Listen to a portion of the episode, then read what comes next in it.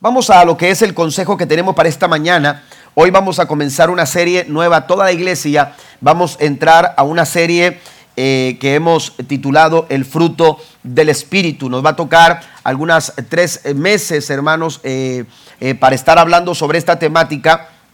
Estaremos hablando a lo largo de, tres meses eh, compartiendo eh, acerca de lo que la Biblia nos habla sobre este tema, el fruto del Espíritu. Es un tema muy, muy importante, es un tema indispensable para el desarrollo de la vida cristiana. El fruto del Espíritu, hermanos, es es eh, un tema interesante e indispensable para que nosotros podamos desarrollar una vida cristiana agradable delante de los ojos del Señor. La semana pasada concluíamos una serie eh, con, ah, abordando uno de los versículos de Gálatas capítulo 5 y mencionábamos eh, que el propósito de la carta de, a los Gálatas, la carta que Pablo escribe a los hermanos en Galacia, el propósito de esa carta era eh, ayudar a los hermanos a mantenerse en la libertad cristiana. ¿Por qué? Porque se veían amenazados por falsas enseñanzas, por falsos maestros que habían llegado a esa región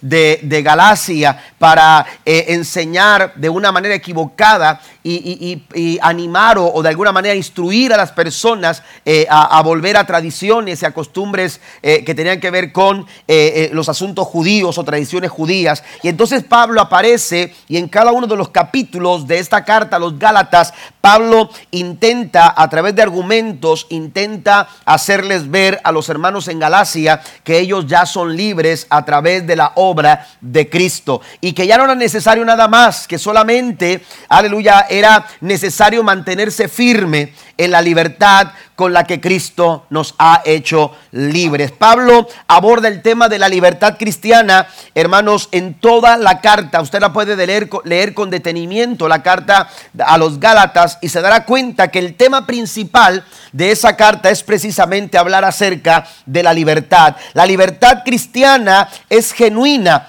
Amén. Y entonces nos anima y, de alguna manera también eh, eh, eh, nos motiva a permanecer. Mire lo que dice Gálatas capítulo 5, versículo 16. Ahí en sus notas la Biblia nos dice, por eso les digo, dejen que el Espíritu Santo los guíe en la vida. Dejen que el Espíritu Santo los guíe en la vida. Ahora, ¿por qué hablo? Porque hago referencia de la, de la, libertad cristiana. Porque mire lo que dice Pablo. Entonces no se dejarán llevar por los impulsos de la naturaleza pecaminosa. La, libertad genuina es el resultado de una vida que es controlada y que es gobernada por el Espíritu Santo de Dios. Dice el apóstol Pablo, si ustedes son guiados por el Espíritu Santo, si ustedes se dejan dirigir por el Espíritu Santo de Dios, dice, entonces no se dejarán llevar por los impulsos de la naturaleza pecaminosa. Esa naturaleza de pecado Amén, que quiere emerger nuevamente, que quiere volver a, aparecer en nuestra vida, que quiere volver a tomar control de nuestra vida. Dice el apóstol Pablo, no se va, no, no, no, no, no lo van a permitir.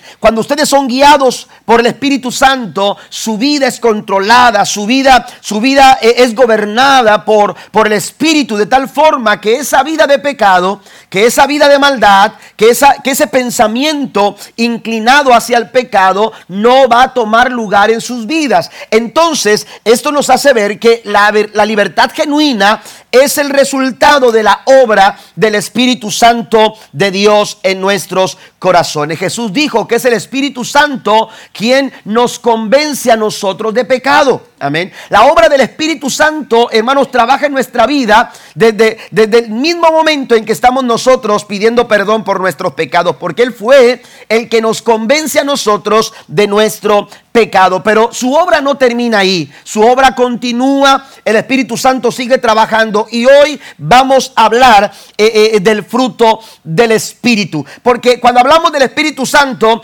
eh, entendamos hermanos que es un tema bastante amplio. Cuando hablamos del Espíritu Santo podemos hablar de su bautismo, podemos hablar también de los dones del Espíritu Santo, podemos hablar también del sello del Espíritu Santo, podemos hablar de muchas cosas que tienen que ver, aleluya, con el Espíritu Santo de Dios. Pero hoy vamos a enfocarnos a hablar acerca del fruto del Espíritu Santo de Dios en nuestra vida. Y cuando vamos nosotros a la descripción que hace el apóstol Pablo, los versículos 22 del capítulo 5 de Gálatas, verso 22 y 23, ahí usted va a encontrar un listado de lo que de, de cómo Pablo describe lo que es el fruto del Espíritu. Y se va a encontrar con nueve cualidades, nueve cualidades, nueve características del fruto del Espíritu. Algunos dicen, pero ¿cómo referirnos como, como eh, eh, eh, a, este asunto del fruto del Espíritu Santo de una manera singular cuando estamos hablando de nueve características. Bueno,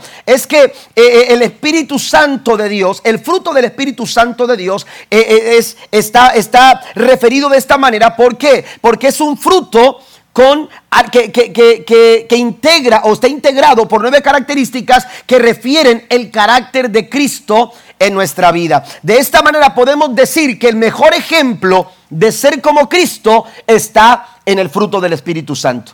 Usted quiere ser como Jesús, usted quiere parecerse a Cristo, usted quiere parecerse, aleluya, quiere parecerse al carácter de Jesús, usted necesita conocer lo que es el fruto del Espíritu Santo de Dios. Ahora, cuando hablamos de nueve características, también pudiéramos nosotros de alguna manera eh, eh, eh, clasificar estas características de, esta, de esta forma. Las primeras tres cualidades tienen que ver con nuestra actitud hacia Dios. Amén. Amor, gozo y paz. Estas tres cualidades tienen que ver con la forma en que nosotros nos relacionamos con Dios. Amén. Amor, gozo y paz. Después vienen otras tres, paciencia, benignidad y bondad. Estas tres, hermanos, tienen que ver con la forma en que nosotros nos relacionamos con las personas. Usted no tiene que ser bondadoso con Dios. Amén. Usted tiene que ser bondadoso con la gente. Usted tiene que ser paciente con la gente. Así como la gente tiene que ser paciente con usted. Así que todos necesitamos el fruto del Espíritu. ¿Está conmigo?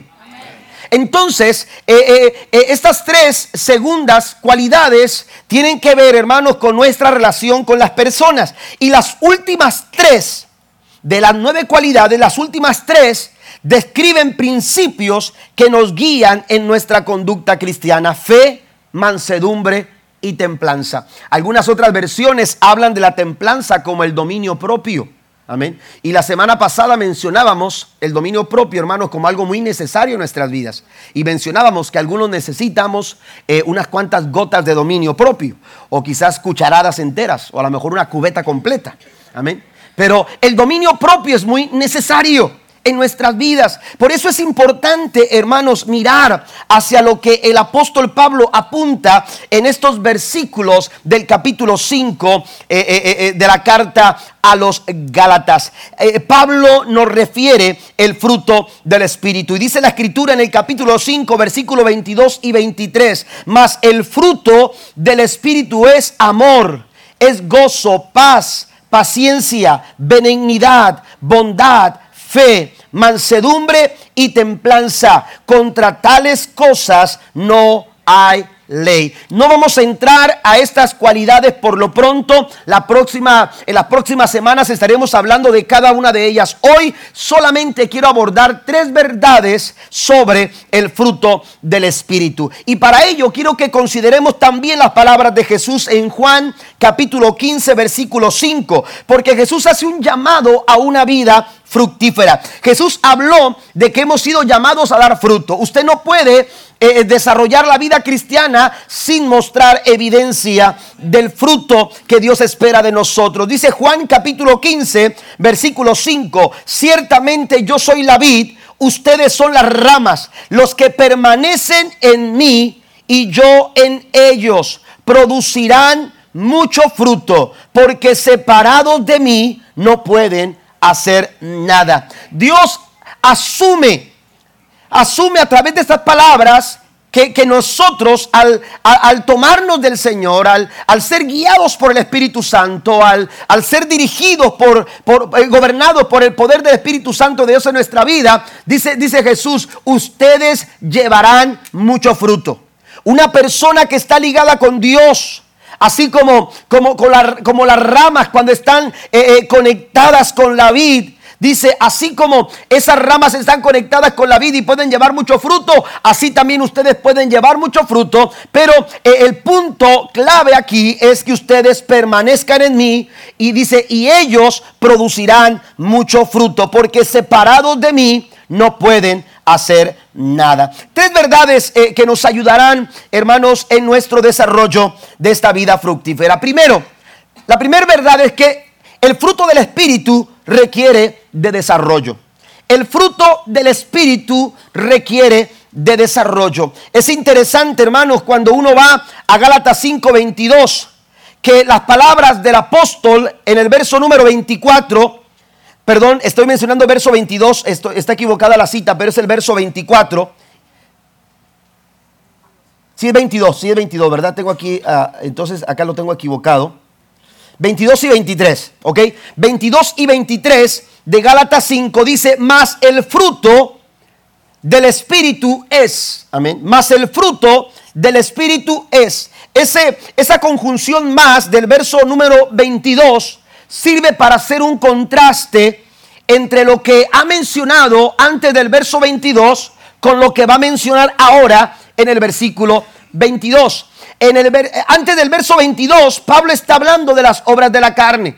Pablo está hablando de aquellas cosas, aleluya, que, que tienen que ver con una naturaleza pecaminosa. Una naturaleza que nos inclina, que nos lleva, que nos anima a hacer lo que no agrada a Dios. Y entonces dice que hay una naturaleza que puede controlar la vida del ser humano y lo puede llevar a cometer este tipo de cosas. Estas son las obras de la carne. Y manifiestas son las obras de la carne. Así lo dice el apóstol Pablo. Manifiestas son las obras de la carne. Y entonces en el versículo 22 él hace un contraste con lo antes dicho y entonces dice más lo que es del espíritu. Amén. Mientras que aquello es de la carne, mientras que aquello sucede en las personas que son controladas por la carne, aquellos que son controlados por el espíritu, el resultado es completamente diferente. El resultado es completamente distinto y entonces dice más el fruto del espíritu es, amén, es algo que, es evidente, hermanos, es que lo que nosotros vamos cosechando en la vida, perdón, sembrando en la vida, es lo que nosotros vamos a cosechar.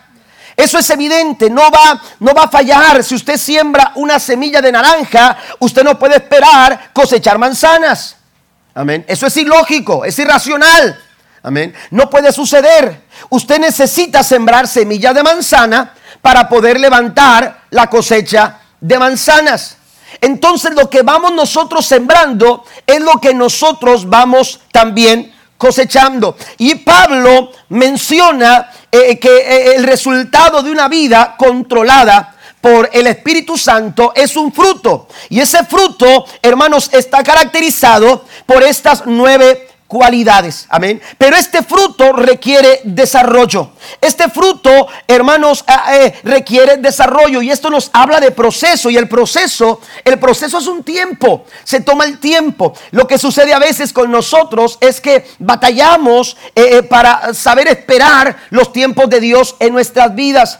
Y entonces nos adelantamos y, no dejamos que el fruto se dé. Y no dejamos que el fruto, aleluya, madure. Y no dejamos que el fruto se desarrolle. Nos gustan las cosas instantáneas, las cosas rápidas, las cosas eh, eh, eh, de microondas, ¿verdad? No nos gusta esperar.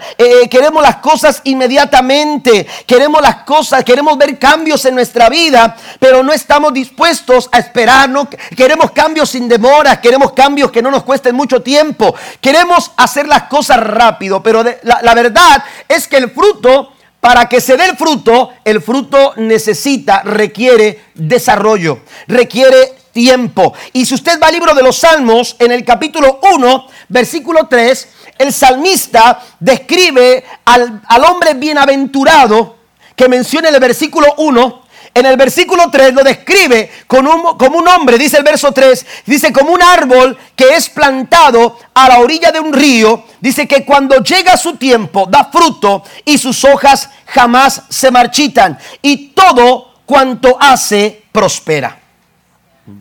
El fruto requiere de desarrollo y esto toma tiempo y el salmista lo sabe. El salmista sabe, hermanos, que el fruto no es producto del accidente, no es producto de la casualidad. El fruto no aparece de la nada. El fruto requiere desarrollo. Amén. Lamentablemente nos encontramos a cristianos con una mentalidad equivocada sobre el tema del fruto del Espíritu. Viven, eh, eh, tienen experiencias espirituales, amén. Tienen experiencias con el Espíritu, pero no dan evidencia, no dan fruto de esas experiencias. Amén. Eh, el Espíritu Santo los toca. Hay gente que está orando, pero no está dando fruto del Espíritu Santo. Hay gente que está leyendo la Biblia, pero no está dando fruto del Espíritu Santo. Hay personas que están viniendo a la iglesia, pero no están evidenciando el fruto del Espíritu Santo de Dios. ¿Por qué? Porque este fruto requiere desarrollo. Requiere desarrollo. Y el salmista, el salmista lo sabe. Y entonces menciona a este hombre que es bienaventurado como un árbol que es plantado.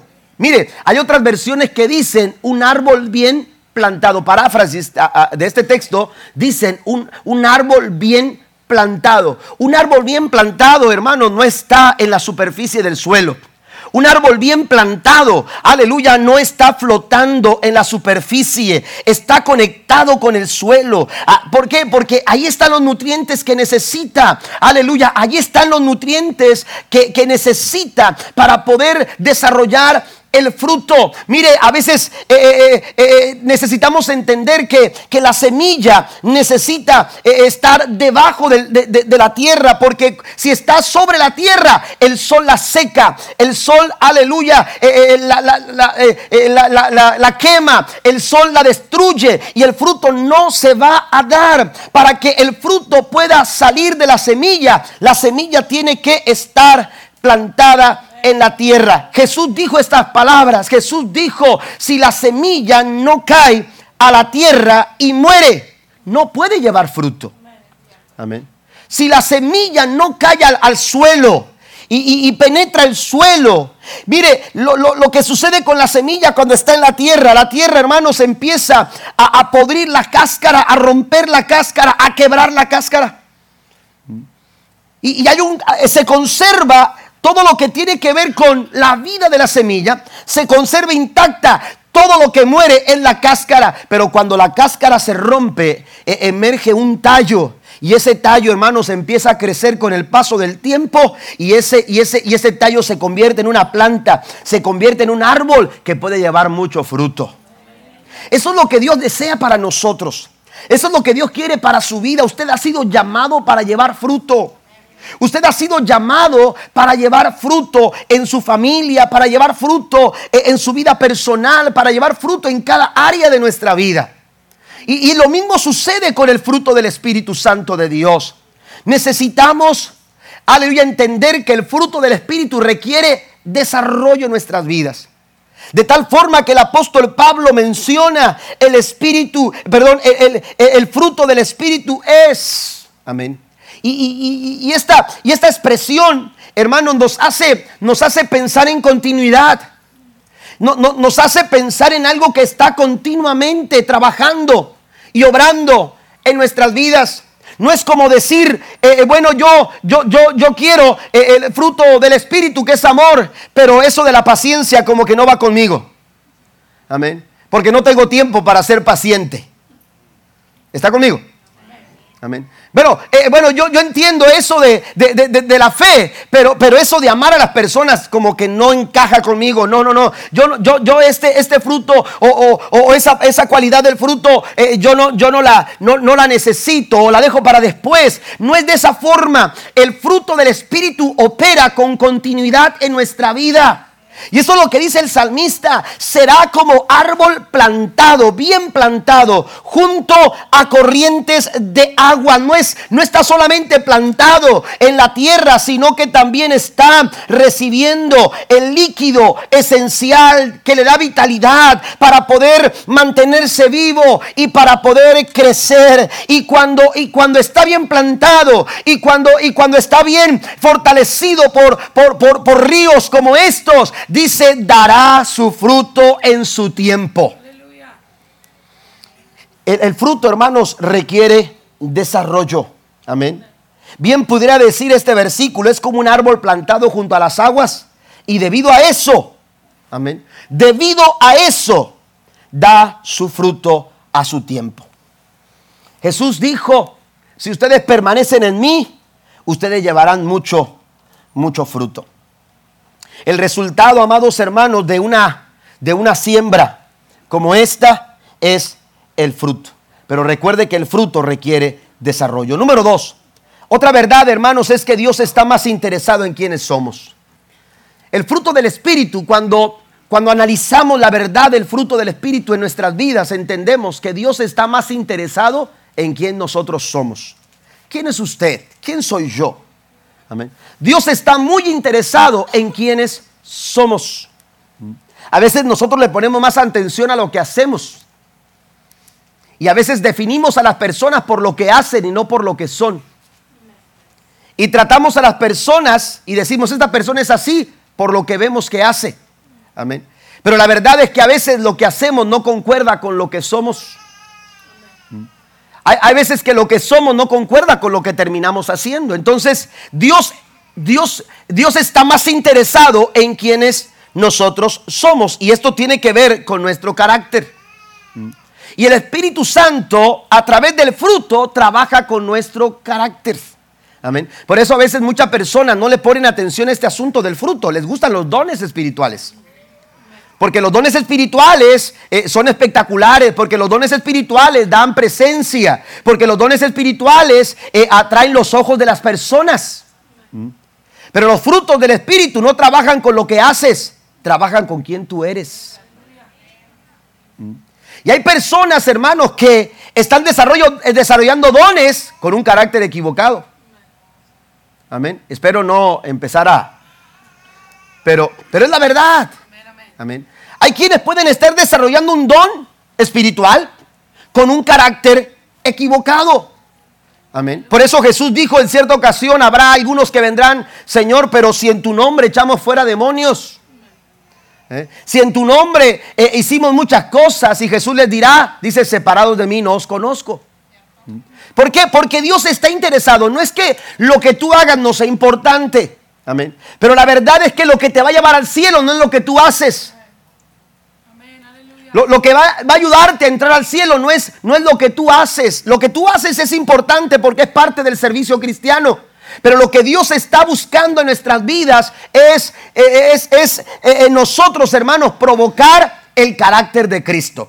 Y la forma natural, esto es muy importante y si lo puede anotar, anótelo por favor. Pero la forma natural de parecernos a Jesús es a través del fruto del Espíritu. Es la forma natural. ¿Por qué hablo de forma natural? Sin esfuerzo. Sin mucho trabajo. Amén. No le va a costar mucho. Simplemente requiere desarrollo. Y cuando usted permite que el Espíritu Santo gobierne su vida, hermano, usted va a empezar a parecerse a Jesús. Y eso es lo que Dios está buscando. Mire, Dios no está buscando que te parezcas a Octavio, al pastor. Amén. Hay personas que dicen, no, pastor, es que mire, yo, yo, yo me gusta hacer eh, eh, cosas para el Señor, pero, pero que no toquen este punto porque mi carácter es muy diferente. Y hay quienes dicen, es que yo soy así, mis arranques, y hasta dicen mis arranques. Yo tengo mis arranques. Pues ni que fuera carro, ¿no? Y, es que me parezco a mi abuelo, y es que así era mi papá, y es que así era mi tío. Bueno, pregúntate cómo es Jesús. Dios no está buscando que te parezcas a tu papá. Dios no está buscando la obra del Espíritu Santo, no es que te parezcas a tu padre o que te parezcas a, fulanito de tal o que te parezcas al pastor fulano de tal que sale en la televisión. El propósito de Dios para nuestra vida. El Espíritu Santo está trabajando cada día en nuestra vida porque Él quiere que tú te parezcas a Cristo. Den un aplauso fuerte al Señor. Y la forma más, la forma natural de poder parecernos a Jesús es a través del fruto del Espíritu es dejar que el Espíritu Santo tome control de nuestras vidas. Amén. Tome control de nuestras vidas. Mire, mientras que los dones espirituales tienen que ver con lo que nosotros hacemos, el fruto del Espíritu tiene que ver con quienes somos nosotros. Con quién es usted. Mire, los dones espirituales que a veces eh, anhelamos y buscamos eh, eh, tienen que ver con la, con la, gente. no tiene que ver directamente o para, no son para nuestro beneficio, son para el beneficio de las personas. Si Dios lo usa usted para, para obrar milagros, hermano, eso no es para su beneficio. Amén. Es para el beneficio de la gente con la, por la cual usted ora. Amén. Los dones espirituales son para el beneficio de las personas. Dice la Biblia en Efesios capítulo 4 que es para la perfección del cuerpo de Cristo. Amén. Es para perfeccionar el cuerpo de Cristo. Dios reparte dones a las personas. Amén. Considerando dos cosas principalmente. Considerando cuáles son nuestras inclinaciones o habilidades. Pero también Dios reparte dones en la iglesia considerando las necesidades del cuerpo de Cristo que es la iglesia. Amén. Por eso Dios reparte dones. Pero cuando se trata del fruto del Espíritu Santo, mientras que en los dones espirituales usted puede tener uno, puede tener dos, nunca usted va a encontrarse a alguien que tenga todos los dones. Amén. Algunos hablan de 24 dones en el Nuevo Testamento descritos según lo que nos dice Romanos 12, 1 Corintios 12, Efesios capítulo 4. Eh, eh, hay algunas citas que nos refieren diferentes tipos de dones. Amén. Y, es muy difícil o, o, imposible que usted pueda encontrarse a una persona con todos los dones espirituales. Pero cuando hablamos del fruto del Espíritu, hermano, usted puede encontrarse a personas. Es más, usted mismo puede ser esa clase de persona que tenga las nueve cualidades del fruto del Espíritu de Dios. Porque ese es el deseo del Señor. El deseo de Dios es que lleves mucho fruto. Amén. El deseo de Dios es que nosotros llevemos en nuestro caminar cristiano, hermanos, una vida fructífera. Pero para ello tenemos que entender que el fruto del Espíritu Santo tiene que ver con quien nosotros somos, no con aquello que nosotros hacemos. Amén. Necesitamos entonces eh, dejar que el Espíritu Santo de Dios trabaje en nuestro, en nuestro carácter. Hay personas que me dicen, pastores, que quiero que Dios me revele cuál es su voluntad en mi vida. Amén. Y sabe que eh, eh, usted puede encontrarse libros que dicen siete pasos para encontrar la voluntad de Dios. Amén. Usted puede encontrarse muchas, muchas cosas o sugerencias que lo puedan llevar a conocer cuál es la voluntad de Dios. Pero en la vida usted se va a dar cuenta que cuando Dios quiso cumplir su voluntad con Abraham, con Moisés, con, los personajes que usted quiera mencionar, que usted recuerde, cada uno de ellos tuvieron que ser la persona que Dios necesitaba para poder usar. ¿Se acuerda cuando Dios llegó a Gedeón? Gedeón, hermanos, estaba convertido en un fracasado. Gedeón estaba convertido en un cobarde. Gedeón estaba escondido. Pero Dios tenía planes para con él. Pero cuando Dios trató con él, no le preguntó, hermano, ¿qué es lo que está haciendo? ¿Cómo le ha ido en las cosechas? ¿Te sale lo que haces? No. Dios le dijo, Jehová está contigo, varón, esforzado y valiente. Porque Dios está más interesado en quién tú eres Dios está interesado en quién nosotros somos, en nuestro carácter. El 99%, hermanos, de, de, nuestra posibilidad para conocer la voluntad de Dios sobre nuestra vida tiene que ver con quién nosotros, en, qué, en qué nosotros, qué, qué es lo que nosotros somos.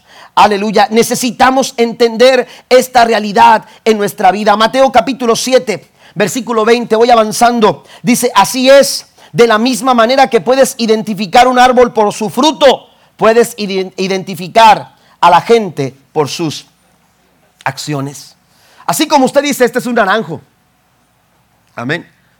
Eh, eh, por, la clase de fruto que bueno, este no es un naranjo, ¿verdad? Este, pero, pero usted llega una vez, este es un naranjo y, y, ¿por qué? Porque usted ve el fruto, porque usted ve la hoja, ¿verdad? Los que conocen un poco más de, árboles hasta por las hojas, hasta por los parados. Pero, pero usted dice, ah, este es el fruto, eh, eh, este es el tipo de árbol. Bueno, dice el Señor, de la misma manera en que tú puedes identificar qué clase de árbol es por su fruto, así también tú puedes identificar a las personas por sus acciones, porque por sus frutos seréis conocidos. Amén. ¿Qué clase de fruto es el que nosotros estamos dando? Porque la clase de fruto que nosotros damos, hermanos, es, aleluya, e, es evidencia de, lo que nosotros somos. Y Pablo, Pablo sabe la necesidad de que Dios obre en nuestros caracteres, que Dios trabaje en nuestro carácter. Amén. Y el carácter, amados hermanos, también se da esta clase de semilla o esta clase de fruto. Hermanos, no, no, no, no, no, no se detiene por, por las circunstancias o por las dificultades que pudiéramos nosotros estar pasando. Pablo está hablando a la carta eh, a, los, a, los, Gálatas. Pablo está escribiendo a, a los hermanos en Galacia. Pablo estuvo ahí. Y si usted lee el capítulo 13 y 14 del libro de los Hechos, se dará cuenta que estar en Galacia no era fácil para Pablo. Pablo tuvo que predicar aun cuando su vida estaba en peligro de muerte. Fue apedreado, fue golpeado, fue maltratado, fue, eh, eh, aleluya, eh, perseguido de una o de otra manera.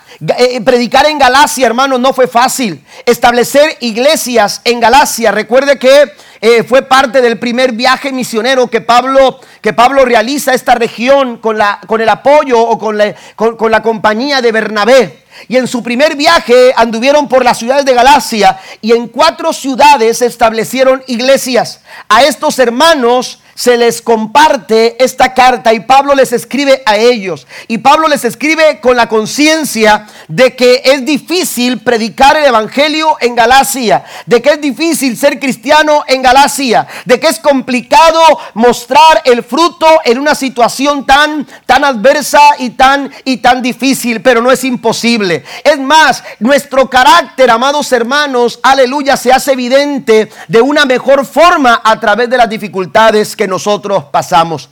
Es precisamente en esos momentos de presión cuando se hace evidente quiénes somos. Amén. Cuando realmente mostramos quiénes somos, porque a veces, hermanos, aparentamos ser.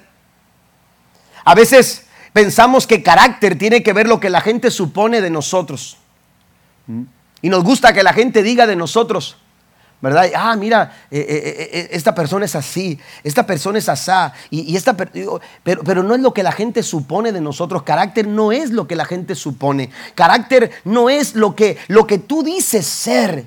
Carácter es lo que realmente tú eres.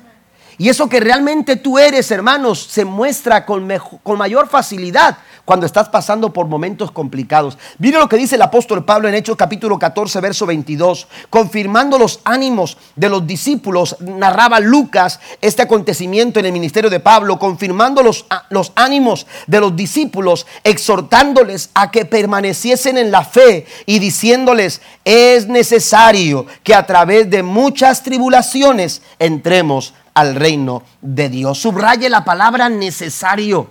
Amén. Porque para que el fruto se dé, hermanos, a veces es necesario pasar por situaciones difíciles. Jesús dijo, recuerdo las palabras de Jesús una vez más, Jesús dijo, si la semilla no cae a la tierra y muere. Amén. Tiene que haber un quebrantamiento, tiene que haber un, una ruptura, tiene que haber un momento, un momento como esto de quiebre. ¿Para qué? Para que emerja el fruto, para que el fruto se muestre, para que lo que realmente somos, amén, lo que realmente somos se vea. El árbol de naranjo se deja ver. ¿Por qué? Porque se rompió la semilla. Y de aquella semilla salió, hermanos, aquella planta, aquel árbol, las tribulaciones que pasamos, las dificultades que enfrentamos, e-, esos momentos complicados que a veces no entendemos, están, hermanos, de alguna manera eh, eh, trabajando por medio del Espíritu Santo de Dios en nuestra vida. Dios está trabajando a través de esto para perfeccionar su carácter en nosotros.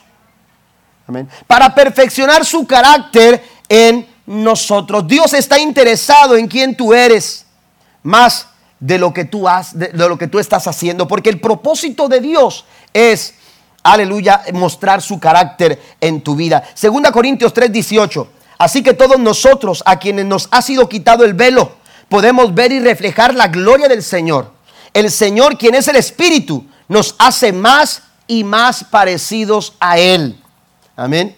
Más y más parecidos a Él a medida que somos transformados a su gloriosa imagen.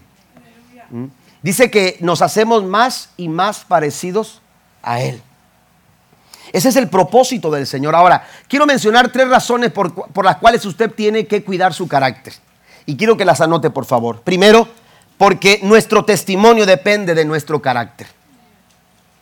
¿Por qué Dios está tan interesado en nuestro carácter? Bueno, porque su testimonio, su testimonio depende de su carácter. Jesús dijo en Mateo 5:14, verso, al verso 16, vosotros sois la luz del mundo. Una ciudad asentada sobre un monte no se puede esconder, ni se enciende una luz y se pone debajo de un almud, sino sobre el candelero, y alumbra a todos los que están en casa. Así alumbre vuestra luz delante de los hombres, para que vean vuestras buenas obras y glorifiquen a vuestro Padre que está en los cielos. Amén. Nuestro carácter, hermanos, sostiene nuestro testimonio. Nuestro testimonio dura lo que nuestro carácter permite que dure. Por eso es importante cuidar su carácter. Por eso es importante pedirle al Espíritu Santo de Dios que manifieste su fruto en nuestras vidas, su fruto en nuestros corazones. Amén. Si usted se da cuenta, hermanos, son completamente opuestas las obras de la carne con el fruto del Espíritu. Amén. Y cuando usted permite que el fruto del Espíritu se manifieste en su vida, hermano, las obras de la carne no van a tener lugar. Amén.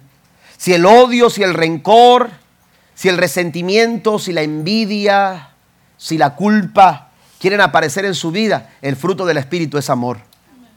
¿Está conmigo? El fruto del Espíritu es amor. Y cuando el fruto del Espíritu, hermanos, está trabajando a través de esta cualidad de nuestra vida, todas esas cosas, hermanos, no pueden tomar lugar en nuestros corazones. Nuestro testimonio depende de nuestro carácter, pero también nuestra felicidad y de los que nos rodean depende de nuestro carácter. ¿Por qué menciono esto? Vaya, vaya conmigo, Proverbios 15:15 15 y Proverbios 18:14. Voy a leer estas dos citas. Primero, el verso 15 del capítulo 15 de Proverbios. Todos los días del afligido son difíciles. Amén. Mas el de corazón contento, es decir, las personas que desarrollan este tipo de carácter, Amén. Mas el de corazón contento tiene un banquete continuo. Amén. Un banquete continuo. El fruto del Espíritu, hermanos, genera en nosotros el carácter de Cristo. Y el tener ese carácter en nuestra vida, hermanos, todos los días hace de, de la vida un banquete. Yo no sé si comprende esto.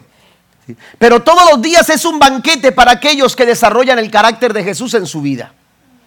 No es que no estemos pasando por dificultades, no es que no, estemos pasando por adversidades, por momentos de dolor, por momentos de, sufrimiento, por momentos de, quebrantamiento. Es, esas situaciones nos alcanzan a todo mundo.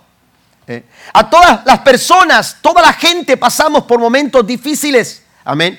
Pero el carácter con el que lo pasamos, hermanos, hace la diferencia el carácter con la que nosotros nos, enfrentamos a las situaciones de la vida es lo que realmente hace la diferencia. Por eso dice que el de corazón contento tiene un banquete continuo. Y el versículo 14 del capítulo 18 a Proverbios dice, el ánimo del hombre soportará su enfermedad. Pero note lo que dice, mas ¿quién soportará el ánimo del angustiado? ¿Mm? Nuestras, la gente que nos rodea, hermanos, también es afectada a través de nuestro carácter. Amén. Cuando usted genera el carácter de Jesús en su vida, no solamente la pasa bien usted, no solamente es feliz usted, sino que también hará feliz a los demás. Amén. Usted podrá ser feliz a las personas que se rodean de, de, usted, a la gente que se rodea de usted, a la gente con la que usted se relaciona. Amén. ¿Por qué? Porque el carácter de Jesús hace posible todas estas cosas. Y por último, la eficacia de lo que hacemos depende de nuestro carácter. La eficacia de lo que hacemos, hermanos, depende precisamente de nuestro carácter. ¿Por qué menciono esto? Mire lo que dice 1 Corintios 13. 1 Corintios 13 dice, si hablo en lenguas humanas y angelicales, estoy leyendo el verso 1, pero no tengo amor, eso es carácter. Amén. Si no tengo amor, dice, no soy más que un metal que resuena o un platillo que hace ruido. Verso 2, si tengo el don de profecía y entiendo todos los misterios y poseo todo conocimiento, y si tengo una fe que logra trasladar montañas, pero me falta el amor, no soy nada. El verso 3 dice, si reparto entre los pobres todo lo que poseo, y si entrego mi cuerpo para que lo consuman las llamas, pero no tengo amor, nada gano con eso. Tres cosas. Es inútil. Amén. No soy nada. No sirve de nada. No soy nada. Y solamente lo que estoy haciendo es ruido. Eso es lo que dice el versículo 1, 2 y 3 de 1 Corintios 13. Amén. El carácter es lo que cuenta. Dios está interesado en nuestro carácter, porque Él quiere que lo que hagas, lo hagas con el carácter adecuado. Amén. Dios está tan interesado en quién tú eres porque Él quiere que lo que tú realices en tu vida, los logros que tú alcances, eh, el trabajo y el servicio que tú muestres, lo hagas con el mejor de los caracteres. ¿Y qué mejor carácter que el carácter de Cristo en nuestra vida? Y qué mejor carácter modelar. Y que cuando la gente nos vea, la gente diga, esa persona tiene el carácter de Jesús. Esa persona tiene el carácter de Cristo. ¿Sabe por qué a, los, a, la, iglesia primitiva se les empezó a llamar cristianos? Porque se parecían a Cristo. Y usted puede leer en, el, en, el, libro de Hechos, capítulo 19, cuando por primera vez a la iglesia se les llamó, a los seguidores de Cristo, se les llamó cristianos. Y, el, hecho fue que porque ellos vivían una vida bajo las enseñanzas de Jesús. Efesios capítulo 4, versículo 22 al 24 dice, desháganse de su vieja naturaleza pecaminosa y de su antigua manera de vivir, que está corrompida por la sensualidad y el engaño. En cambio, dejen que el Espíritu les renueve los pensamientos y las actitudes y pónganse la nueva naturaleza creada para ser a la semejanza de Dios, quien es verdaderamente justo y santo. Amén. El fruto del Espíritu, hermanos, requiere desarrollo. También el fruto del Espíritu nos enseña, aleluya, que Dios está interesado en quien nosotros somos. Por último, en el, punto número 3, el fruto del Espíritu nos ayuda a optar siempre por lo mejor. Siempre nos dará la mejor opción siempre nos dará la mejor opción. Usted puede tomar decisiones en su vida. Hace algún tiempo era decidir entre lo bueno y lo malo. Hoy en día, hermanos, hay que decidir entre lo bueno, lo malo, lo bueno y lo mejor. Porque hay cosas buenas que te están haciendo perder lo mejor. Amén. Hoy hay que, hay que tomar la mejor opción y la mejor opción siempre va a venir, hermanos, como resultado de una vida gobernada y controlada por el Espíritu Santo de Dios. El Espíritu Santo de Dios siempre te va a llevar a tomar la mejor opción. La Biblia dice en Romanos capítulo 8, versículos 5 al 8, ya estoy terminando, porque los que son de la carne, dice, piensan en las cosas de la carne, pero los que son del Espíritu, en las cosas del Espíritu, porque el ocuparse de la carne es muerte, pero el ocuparse del Espíritu es vida y paz. Por cuanto los designios de la carne son enemistad contra Dios, porque no se sujetan a la ley de Dios ni tampoco pueden. Y los que viven según la carne no pueden agradar a Dios. Pablo, Pablo entiende eh, esto y Pablo lo, lo, enseña a la iglesia de Galacia. Ellos tienen que mantenerse en la libertad con la que Cristo les, les, dio la libertad, en la libertad con la que Cristo les hizo, les hizo libres. Y para ello, ellos tienen que dejar que el Espíritu Santo controle y gobierne su vida. La pregunta en esta mañana para nosotros es, ¿quién controla nuestra vida? ¿Qué es lo que está controlando nuestra vida? Amén. ¿Qué es lo que está controlando nuestra vida? Pablo aquí nos da algunas referencias para definir qué es lo que está controlando nuestra vida.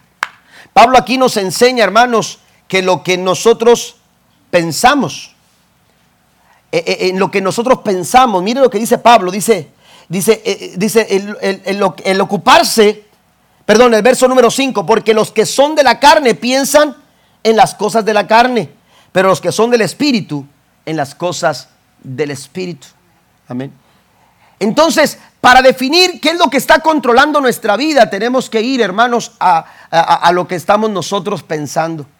¿En qué estamos tomando nosotros el tiempo para pensar? ¿En qué estamos nosotros ocupando nuestro pensamiento? Por eso leíamos el versículo 24 de Efesios capítulo 4, donde dice, verso 23, en cambio, dejen que el Espíritu les renueve los pensamientos y las actitudes. Amén.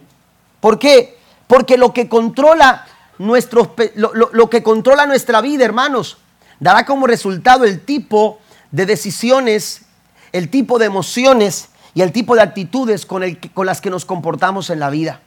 Amén. Las actitudes que mostramos, las emociones que generamos, que se generan en nuestra vida, las decisiones que tomamos son el resultado de lo que está controlándote. Cuando tus emociones no son saludables, entonces lo que te está controlando no es el espíritu, Cuando tus decisiones no son, no están honrando a Dios, como lo decíamos la semana pasada, cuando no estamos honrando a Dios con nuestras decisiones, entonces lo que está controlando nuestra vida no es el Espíritu. Cuando nuestras actitudes, hermanos, no son correctas y tenemos actitudes negativas hacia la gente, hacia las personas. Cuando tenemos actitudes negativas, hermanos, que no agradan a Dios, entonces lo que nos está controlando no es el Espíritu. Y dice el apóstol Pablo claramente que el ocuparse de la carne es muerte. No podemos nosotros esperar que nuestras decisiones eh, eh, eh, traigan, traigan beneficios a nuestra vida cuando nuestras decisiones no están agradando al Señor. No podemos esperar que nuestras relaciones familiares, matrimonio, laborales, sean, sean, traigan algo bueno. ¿Por qué? Porque lo que nos está controlando no están naciendo de algo que, que, viene de Dios, no están naciendo del Espíritu. ¿Por qué? Porque dice el apóstol Pablo que el ocuparse de la carne es muerte, pero, pero eh, en diferencia a esto, el apóstol Pablo dice que el ocuparse del Espíritu es vida y paz. Amén. Es vida y paz. Por eso es importante que nosotros, hermanos, busquemos el fruto del Espíritu de Dios en nuestra vida. Pidamos que el fruto del Espíritu de Dios se manifieste en nuestros corazones, que podamos nosotros ver la obra del Espíritu Santo trayendo en nuestros corazones el carácter de Cristo a través del fruto de su Espíritu. Y entonces el apóstol Pablo dice, por cuanto los designios de la carne son enemistad contra Dios, porque no se sujetan a la ley de Dios ni tampoco pueden, y los que viven según la carne no pueden agradar a Dios. Póngase de pie conmigo, por favor, en esta hora. Si queremos agradar a Dios, Tendremos que determinar, hermanos, que el Espíritu Santo del Señor controle nuestra vida, controle nuestro pensamiento y guíe nuestros pasos. Y eso es lo que necesitamos hacer esta mañana. Necesitamos pedirle al Espíritu Santo de Dios que Él dirija nuestros corazones. Si usted va al versículo 18 del capítulo 5 de la carta a los Gálatas, el apóstol Pablo dice, andad en el Espíritu y no satisfagáis los deseos de la carne. Amén. Otra versión dice que andemos en el Espíritu y entonces los deseos de la carne no tendrán lugar en nuestras vidas. A lo mejor usted dice, yo estoy batallando mucho con esta situación. Yo estoy batallando mucho con, con, esta situación de, eh, que tiene que ver con el pecado, que tiene que ver con esa naturaleza. Estoy batallando con, con la mentira, estoy batallando con, con, algún otro aspecto, a lo mejor inmoralidad, qué sé yo, yo no sé, pudiera mencionar alguna de ellas, pero, pero cualquier cosa que usted esté batallando, usted no va a poder, usted no va a poder por sí mismo salir adelante. Usted necesita la guianza del Espíritu Santo de Dios. Porque donde el Espíritu Santo toma control, hermano, lo demás ya no puede controlar su vida. Ya no puede controlar su vida. Si usted quiere agradar a Dios, usted necesita usted necesita dejar que el Espíritu Santo de Dios tome control de todo cuanto hay en su vida. Romanos 8:14 dice, porque todos los que son guiados por el Espíritu de Dios, los tales son hijos del Señor. Amén. Ahí está. Amén. Ahí está. El Espíritu Santo da testimonio en nosotros Dice, dice, el capítulo 8, usted puede leerlo con más detenimiento, dice el, el, capítulo 8 de Romanos, dice que el Espíritu Santo da testimonio a nuestro espíritu de que somos hijos de Dios. Amén. Usted mismo recibe el testimonio del Espíritu Santo cuando el Espíritu Santo está en control y está en dominio total de su vida. ¿Cuánta necesidad tenemos como padres que el Espíritu Santo de Dios nos guíe? ¿Cuánta necesidad tenemos como esposos? Como hijos. Cuánta necesidad hay en nuestras familias que el Espíritu Santo de Dios, hermanos, guíe. Hay tantas cosas con las que tenemos que lidiar todo el tiempo. Amén. Todo el tiempo estamos siendo amenazados por diferentes situaciones. Nuestros hogares, nuestras familias se ven confrontadas por diferentes situaciones. Esta semana se ha agudizado mucho una noticia de, de, de, de esa, de ese reto, desafío del Momo, parece que se llama Momo. Las escuelas están alertas en, eh, en Houston, nosotros venimos de Houston y, y hay mucho, mucho, mucho eh, eh, en las noticias hablando sobre eso y, y cómo hacer para que nuestros hijos no caigan en todo eso. Todo lo que usted pueda hacer está bien. Pero lo mejor, la mejor opción, lo mejor que podemos hacer, hermanos, es dejar que nuestra familia sea controlada por el Espíritu Santo de Dios. Pero ¿cómo vamos a dejar que el Espíritu Santo de Dios controle nuestra familia si no estamos renunciando a pensamientos y actitudes y a decisiones equivocadas? Si nuestras actitudes y decisiones no están honrando a Dios. ¿Cómo vamos a dejar que el Espíritu Santo de Dios controle lo que somos en casa? Cuando estamos, nos hemos vuelto padres permisivos, cuando hemos, cuando hemos permitido que muchas cosas, hermanos, se infiltren en nuestros estilos de vida. Manifiestas son las obras de la carne, dice el apóstol Pablo. Amén. Y empieza a enumerar una serie de cosas, pero entonces llega Pablo y dice, hey, pero lo que es del Espíritu es amor, es gozo, es paz, es paciencia, es dignidad, bondad, es fe, es pureza, es templanza. Amén. Necesitamos nosotros, hermanos, buscar la guianza del Espíritu de Dios y dejar que Él controle nuestras mentes y controle nuestros corazones. David, David describe al hombre bienaventurado. ¿Quién es el hombre bienaventurado? El hombre feliz. El hombre bendecido. El hombre que Dios quiere que usted sea. La mujer que, Dios quiere que usted sea. La familia que Dios quiere que usted sea. La iglesia que Dios quiere que usted sea. Hermanos, es una iglesia fructífera. Es una familia fructífera. Es un hombre fructífero. Es una mujer fructífera. Y la mejor forma de producir fruto es a través del Espíritu Santo de